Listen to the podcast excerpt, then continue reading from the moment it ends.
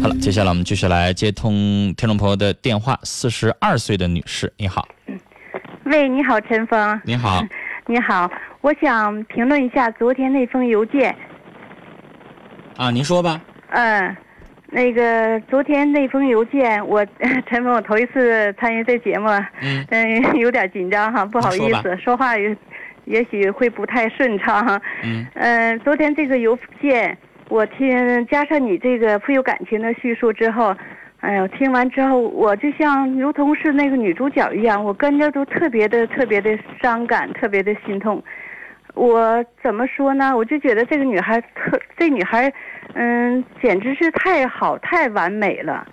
嗯，她虽然遇到这样的事儿，她昨天那种那种觉那种做做法，我觉得非常正确。嗯，虽然他怎么说的。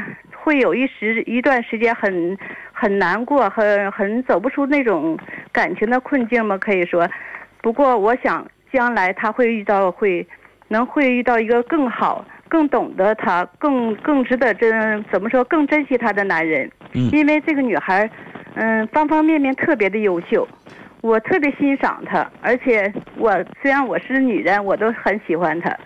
跟我们传统意义上的，比如说遇到丈夫外遇，比如说刚才这位哈，嗯，遇到丈夫外遇，我刚才让这个女士呢，嗯，她选择冷战，我让她选择分居，嗯，因为我不想让她离婚。两个人在一起生活那么多年啊，快五十岁了，这个时候我觉得离婚不是最明智的选择。对。啊，但是刚才就是像你说的，昨天的那个女孩，她的那个做法是，我敢说绝大多数的人做不到。对。所以我们才会听完了之后很感触，就是因为我们做不到，他做了，我们又觉得那么同情他，那么为他揪心的感觉，就是我们会觉得他这么做值不值？对，这么做是不是有点太傻，拱手让人？不是傻，嗯，我觉得不是是不是傻，因为他怎么说，即使勉强维持这种表面上看是非常完美的婚姻，内心他这么说嘛，内心在欺骗自己。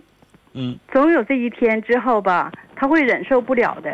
嗯，嗯，我觉得人吧，虽然这女孩各方面素质非常好，嗯，非常贤惠，从方方面面来讲，这女孩的综合素质呢，没可以说无可挑剔。可是，她内心这么总这么欺骗自己，那种那种伤痛，跟别人还无法说。嗯，不如真实的做自己。嗯。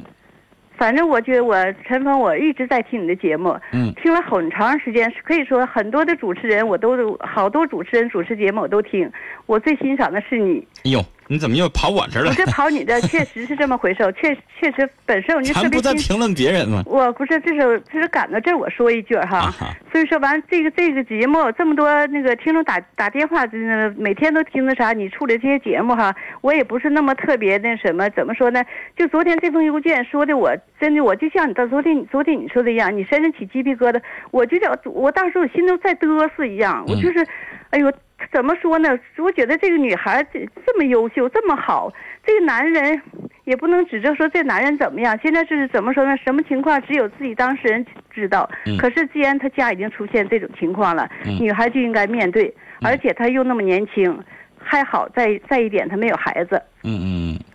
就像她这种情况，这么好的女孩，何尝不那何何尝还怕找不着比她现在的丈夫还好的男人吗？好男人有的是。